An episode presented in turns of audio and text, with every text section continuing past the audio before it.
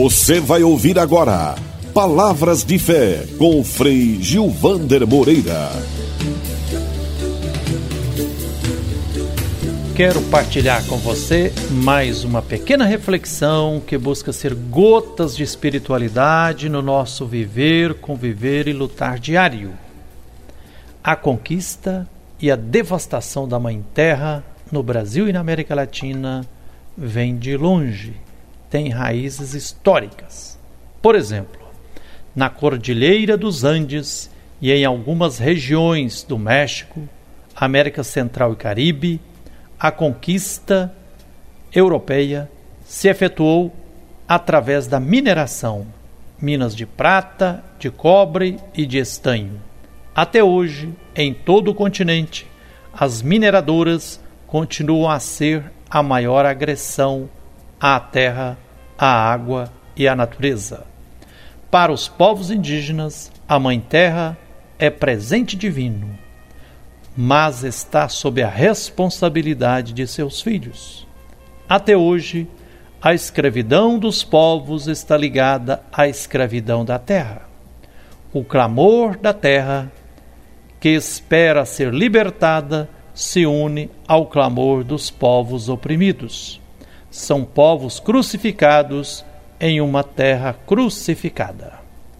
Em toda a América Latina e especificamente no Brasil, uma das formas mais violentas de exploração do ser humano e da terra é o projeto de mineração, principalmente da forma como é conduzido pelas grandes empresas multinacionais de mineração.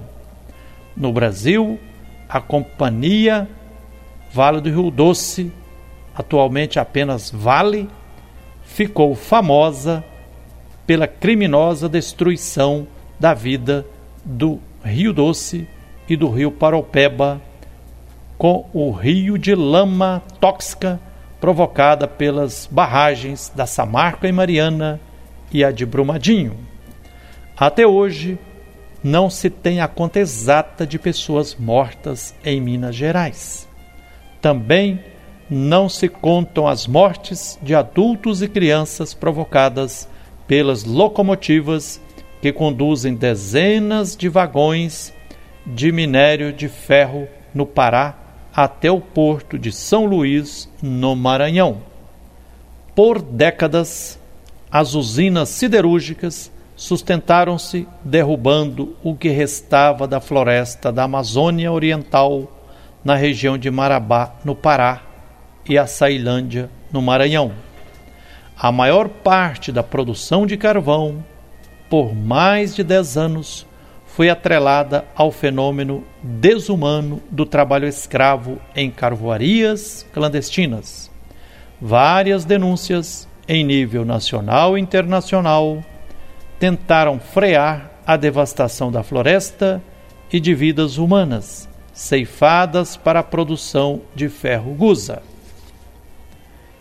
Em sua encíclica sobre o cuidado da casa comum, o Papa Francisco mostra que a terra clama contra o mal que lhe provocamos por causa do uso irresponsável e do abuso dos bens que Deus nela colocou.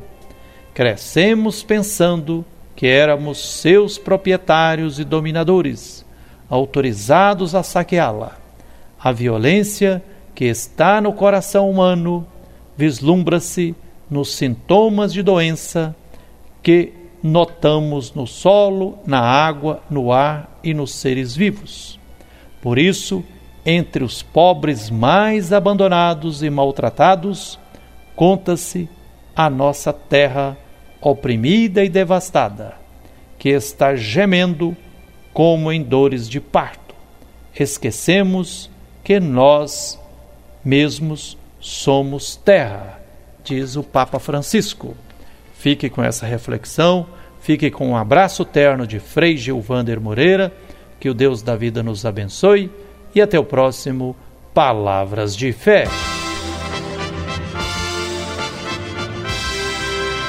Você acabou de ouvir Palavras de Fé com Frei Gilvander Moreira.